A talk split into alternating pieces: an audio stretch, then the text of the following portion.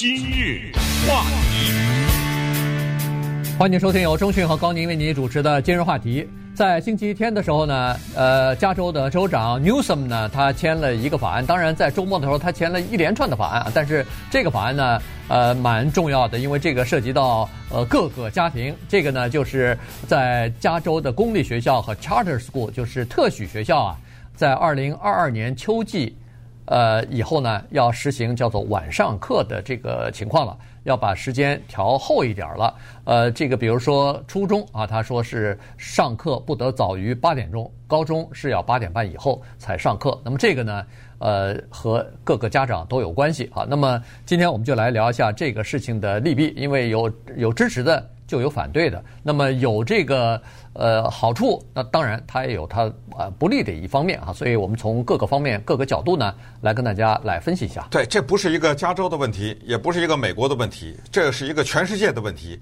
呃，为什么这么说呢？因为它是一个人类生物钟研究的结果，所以呃这个事情就特别的有趣。但是在讲这个话题之前，我稍微回顾了一下呢。我发现我居然想不起来我的中学的时候是几点上课了，你能想起来吗？呃，也想不大起来。我应该是完全想不起来，这事儿很奇怪。那么如果是想不起来呢，这就说明一个问题，就是说当时它不是个事儿。如果他逼着我每天早上五点起床，那我肯定不会忘嘛，对不对？呃，所以可能在当时不是，但是我有一个东西我记得确实非常的清楚，就是。那个时候叫做就近入学啊，对，呃，所以没有什么重点学校啊，什么必须要考啊才进去的，而且不需要也不需要家长去送，当然都是自己走的，都是一帮同学结伴走。有一点我倒是记得非常清楚，就是中午饭怎么解决？中午饭回家吃，吃完饭有午睡，然后下午再去上课去，这是肯定的。是，我不知道你那时候是不是这样？也是啊，对，所以这一点我记得很清楚。这个午睡呢？不是说小孩一看中午有午睡，大家都出去玩去了。我还记得我真的午睡来着，所以看来这个 啊午睡对青少年的身体的成长各方面可能是有点帮助啊。当然这种情况呢，我们也说是整个人类的问题，就是其实现在社会的改变，尤其是我觉得有一个东西叫电灯，从它的出现以后，你要说现在手机上网那就更不用说了哈，把我们的生物钟啊彻底的给改变了。过去人类他农业社会的时候，那整个人就跟着自然是走的，是不是叫做天亮起床，天黑睡觉是天经地义的、天经地义的事情。天都黑了，六六七点钟 天都黑了，点这个蜡干什么？浪费时间，浪费蜡烛了，浪费蜡烛，那蜡烛也不便宜。所以过去我们古代的中国文化才留下了叫做闻鸡起舞这样的事。那皇帝大早上五点钟起上早朝去，对不对？天都亮了。啊，什么黎明即起，洒扫庭除啊，日出而作，日落而息，这不都是嘛，对不对？那这些话不是说给四五十岁的人说的，这说给什么十二三、十四、十四五岁早就下地干活了。一个男孩子你在家睡觉没有这可能的，对不对？那个我们也记得那个时候曾国藩，对不对？他的家书里面叫“晏起为败家之凶德”呀，“晏起”“晏”这个字就上面一个日字，下面一个安全的“安”，“晏起”是什么意思？就是晚起。他这个种家书也不是写给。四五十岁的人的，对不对？所以从这些迹象都表明呢，现代的社会，它活生生的把你年轻人的生物钟改变了。如果你家有中学生、有高中生，你看他九点睡觉，那他那发生怪大事了，那是我可以告诉你，对，那没有可能的，对不对？对，现在呃，儿科协会啊，他们这个都是儿科医生了，他们主要是提出他们的建议啊。这二零一四年的时候，这个儿科协会。他们也不是自己提出建议，他们也有一套的这个就是数据啊，这个科学测验下来的数据，认为说孩子啊，现在尤其是呃青少年，他们的睡眠时间现在是不断的在减少。有了手机之后，这个情况就更加严重了哈。所以，如果你家里边有这个半大不大的孩子的话，我相信每个家长大概都有这个体会，每天早晨像打仗一样。父母先起来以后，先现在在美国上课还稍微好一点，学校都管午餐，可能还不太需要带午餐。呃，其他地方在在中国大陆的时候，有的时候还还要带午餐呢哈，所以或者说呃回回家吃饭什么的，那都带便当啊啊也是带便当。你看那个李安的电影《饮食男女》，是啊，那小孩子都带着便当去学校啊，对。呃，然后。像打仗，为什么讲打仗呢？父母亲刚起来还要烧早餐给孩子吃，但是这时候孩子还没起呢，呃，一天到晚在催那个孩子，一会儿该起来了，快下来了，呃就是这睡不醒啊，这个孩子就是睡不醒，所以。呃，儿科这个医生们这个协会啊，他们就说了，他说现在的这个数据显示是，如果晚开学一点，晚上课一点呢，它是有这么几个好处。第一呢，就是说可以给孩子更多一点的睡眠啊，这是第一，因为他们睡现在的调查是平均入睡的时间是晚上十一点以后，有的可能十二点以后还没睡呢，呃，所以这是一个问题。呃，第二，这是第一个问题，第二个问题就是它可以减少这个车祸的发生。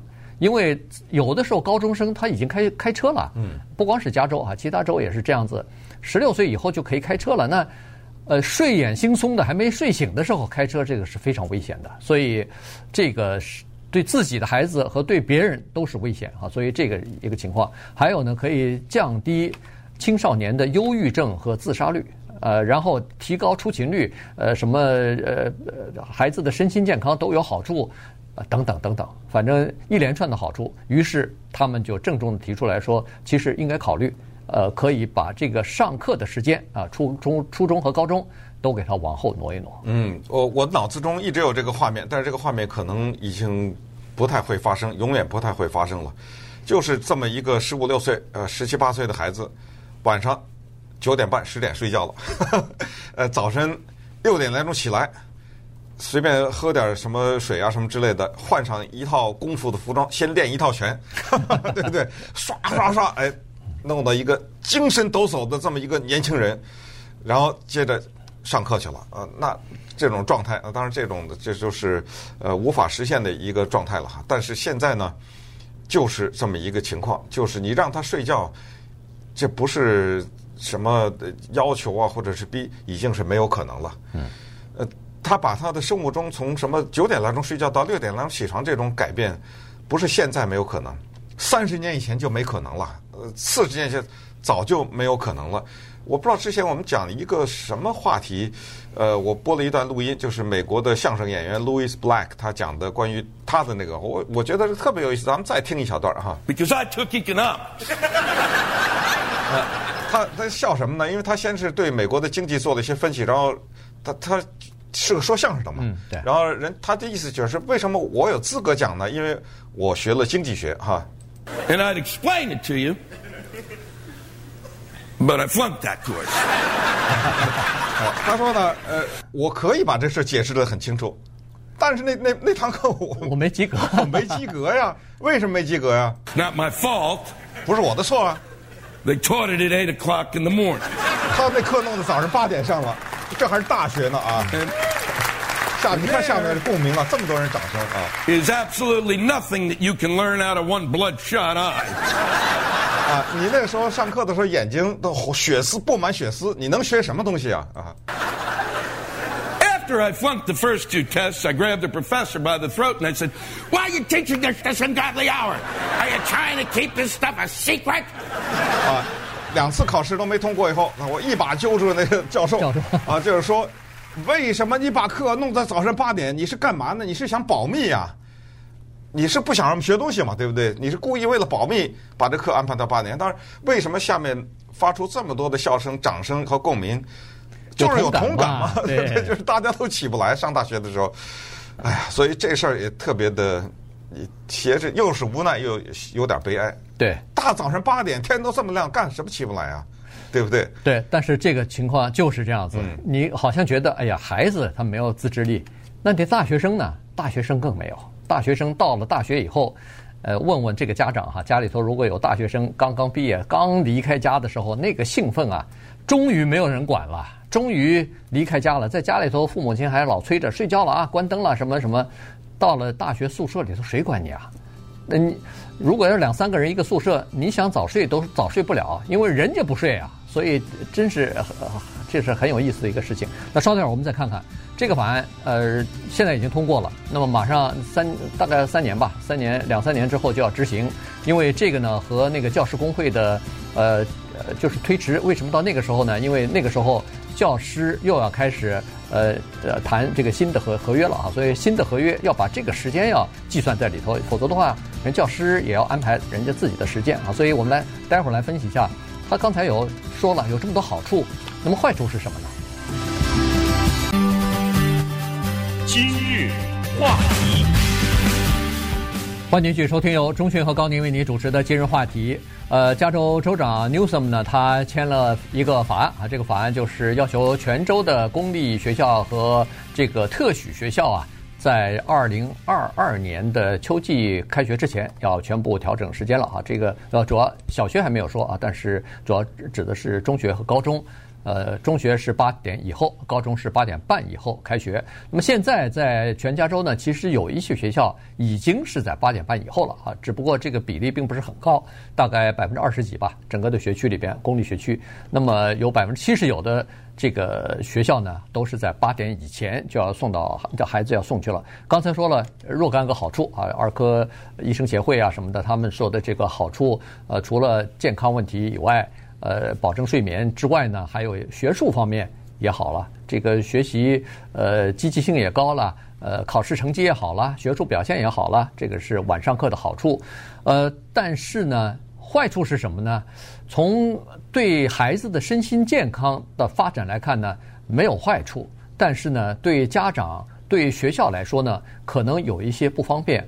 呃，主要都是金钱方面、财务方面的这个造成的不便啊，所以呢。呃，这个倒是需要家里头家长可能需要考虑的。也就是说，现在的这个上课的时间，实际上有的时候是配合这个上班时间的。也就是说，让家长有时间在上班之前，先把孩子啊送到学校去，然后他顺便就去上班了啊。很多家长都是这样的，尤其是单亲的家长更是这样子。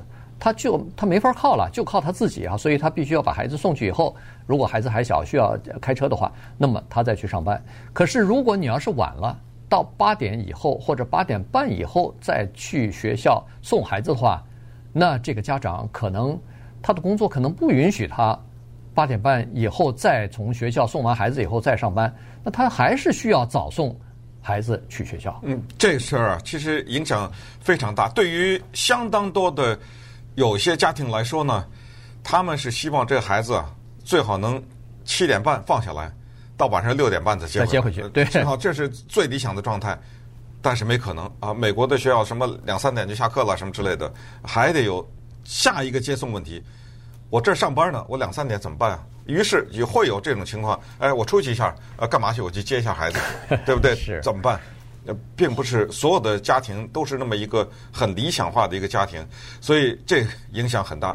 同时还有另一个问题，这个问题呢，我是不知道，得要等到实际发生以后才能看到。就是当你把推迟上课时间的时候，人他就是这样，那我就睡得更晚，啊、你知道吗？他就是他得到了一个定心丸。哎呦，我现在可以晚起床了。本来我现在是，比如说十二点睡觉啊，我来他个一点睡觉。你知道吗？他可能还不能从根本上解决这个问题。如果真呃真是这样的话，也挺麻烦的啊。这个里面有呃人的心理学，也有经济学。之前我们不知道讲什么话题，讲过那个经济学的一个效应，就是那本书《Freakonomics》，叫什么魔怪心理经济学。嗯。就是说，就是说，人家课后补习班让你接孩子，六点钟接孩子，很多家长迟到。呃，于是呢，这学校就说，那么你没迟到一分钟，或还是五分钟，我忘了，我就罚你二十块钱。你以为这样的大家就不迟到了吧？呃，更多了，知道更多了啊！因为什么？因为啊，我钱都交了啊，心安了，我心安了。反正原来还有点内疚呢啊！现在我不内疚了，你把我钱给收了。你说他有时候就是这样，你推迟上课，我睡得更晚。对，你知道这帮人，他尤其是中学生、高中生，家长管不了了，他自己有房间啊。如果家里条件好的话，他的门一关，在电脑上、在手机上，那谁知道他熬到两三点都有可能啊？对不对？他跟你说他在做功课呢，或者 他根本不什么也不说，说什么啪的一关门。你怎么着？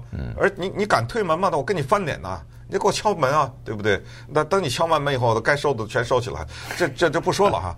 我的意思就是说，这里面的优缺点的比较呢，当然缺点呢是多于优点，所以 这就是为什么前一任州长布朗呢，他不否了。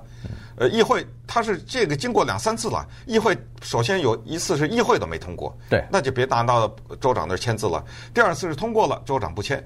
呃，现在呢是四十四比十七。算是通过了啊，这个叫做三二八吧，一个法案。但是你刚才说的穷人的接送孩子的问题，或者是不一定是穷人，给人造成不方便多了。现在问题还有就是下课了以后的一系列安排，对，体育比赛啊，各种课外活动啊，全推迟了。对那这一下影响很大呀，人一下从两点半下课到三点半下课，这个在路上的堵车情况完全不一样。尤其有些比赛，我要到另外一个学校去比赛，那全都改变了，是对不对？所以这个也是现在要考虑的问题啊，就是说现在下课晚了以后，课外活动啊，尤其是体育运动呃比赛项目训练的时候，他都到黑天黑了，呃结束以后就天黑了。如果天黑以后再回到家里头去，又担心他们晚上留的这个课外作业还没做呢，所以这又是一个问题啊。所以这个是呃。就是家长方面的问题，还有一些孩子，还有一些呃，这个是属于大概是收入比较低的一些呃家庭吧。呃，他们有的时候是指望这个哥哥姐姐啊，下课以后要照顾弟弟妹妹的。嗯。呃，你弄了个三点半下课，那弟弟妹妹是小学因为没有改啊，小学还是时间照常啊。对。那结果弟弟妹妹先回家，这这不行啊，这个。在家里头，在加州，咱们有明确规定的，十二岁以下的孩子不能单独待在家里头。那这样一来的话，父母亲又抓瞎了。哎呦，这怎么办呢？这个，那这个就有大的问题。也就是说，会不会还就是他现在可能出现两种情况：一种就是尽管你推迟了上课的时间，我还是父母亲没办法，还是照样七点来钟、七点半把孩子送到学校去。你就门口 你就在在门口待着吧。呃，有一些孩子可能呃，不光一个家长是这样，一个孩家庭是这样，可能一群都是这样。这样反而更好了。哎，大家有个伴嘛，比较安全。你看那个学校门开以前，一大帮孩子在门口。在门口，哎，这样的话至少还可能比较安全。如果一个两个，你还还担心他们的安全问题。但是这个学校是有责任的。学校如果万一出现什么问题，这孩子那这个学校呃，这个叫吃不了兜着走。可是你有没有想过，凡是在门口。待着等着开门的那些孩子，他睡觉时间没改变呢。是，他是没改变。你这法律对他没用啊。呃，对他没有用。呃，对这些家庭没用，因为家长如果这时候不送，那家长就要迟到了。对啊。那家长可能就要丢掉这个工作了。所以，因为他。他不不是每个家庭都是弹性工作时间啊，所以这是一个问题。还有一个问题就是刚才说的，孩子慢慢晚起了，你八点上课，八点半上课，家里照样早晨也是慌乱不堪。他绝对不会像原来那个七点半就给你起来等着。我们生活中常有这个，就是各个公司都有这种样一种人叫迟到。对，你跟他说八点上班，他给你迟到，那就好吧，咱们就让步，说让九点上班。他照样迟到，对，这种人很奇怪。你跟他说中午十二点上班，他跟你迟到，这个特别的奇怪，就是为什么呢？他就是在脑子中啊有一个线，或者说呃有一个标准。这个尺度是什么呢？就是你让我几点钟上班，我把这尺度画在这儿，我所有的安排都往后推，嗯，都都就我开车上班这个时间啊，比如说就是十五分钟，我。提离那个上班时间十五分钟，我从家往外走，其他的什么公路的堵车呀，什么一律我不考虑。对啊，那么这样的话，你再怎么推迟那上班的时间，我我那十五分钟永远不变，我永远贴着你那个前十五分钟。那这种就是这个就比较自私啊，这种情况，因为你迟到有时候等于别人得帮着你做做你的事儿嘛。呃，更不要说那些提前来的人，那他们就吃亏吃更大。所以这里面的问题很多，还有刚才说到的另外一个花费，校车。嗯。很多的中学生要坐校车，那人家这学校就这么一辆校车，怎么办啊？嗯，就得就是增加校车，增加校车这个钱谁出呢？那个学区或者这个学校出。那这个经费，校车不便宜啊，呃，好像是七八万到十几万不等啊，嗯，对不对？他他是说，要是学校增加这个接送服务的话，他那个。每个学校支出从六万五到十九万不等，这个就看呃学校里边有多少学生是依赖校车的。那肯定，如果你要是晚的话，哈，晚上学的话，人家有一些家长说不行，我没法早晨送孩子了。那符合条件，你就要用校车去接去啊。那接的时候，那这个学校就要出这个钱呢。对，他有的时候校车应该不能收学生的钱吧？呃，校车呃，对不起，我还不知道，但是好像是要收。啊，也可以，我也可以这个我不是太清楚，但是我有个印象是可以，它应该不是免费的啊，但肯定也是很低啊，很低的价钱，肯定也不是它，因为它不是盈利的嘛，所以这个呃，这个对学校来说也是一个问题啊。所以现在呢是这样子，这个教师工会还还还不满意呢，教师工会他们也不想晚晚上课晚下课啊，所以呢，教师这方面当然工会现在基本上是同意了，因为。呃，教师的合约尽管在去年的时候刚刚签吧，呃，现在已经开始要谈那个下个下个季的这个合约了。因为人家老师跟你签约的时候，这上写着是我要求我六点半开始我这一天，那我早来早走嘛，对不对？对。你现在给我推迟到这个的话，那我不一定同意。是教委也不同意，嗯，教师工会也不同意，呃，谁同意呢？PTA。加州 PTA 这个是什么组织呢？这个是叫家长教师协会吧？这个家长教师协会，它这是一个由义完全由义工组成的监督体制。呃，为了比如说改善教育品质啊，或者提高学生呃健康等等，协助老师。协助老师的这个同意，警察同意，警察赞成，警察说是呃刚才说的什么小儿科医生啊，什么这些赞成。但是呢，不管怎么说，现在加州议会这一通过呢，现在就制造出来这么一个情况，就是加州。成为全美国第一个把这个事儿变成法律的州了。嗯、对，那接下来其他的州可能就会效仿。你看，加州老是搞这个第一。不久以前，我们加州第一个在美国说大学生体育比赛可以拿赞助，这、呃、对对不对？这我们第一。嗯、呃，待会儿再讲一个全州的这个房屋，呃，就是房租房租哎管制，这也是全州的啊，这也是加州可能也是第一个。呃，那么。加州州长前两任州长为什么都没有批准呢？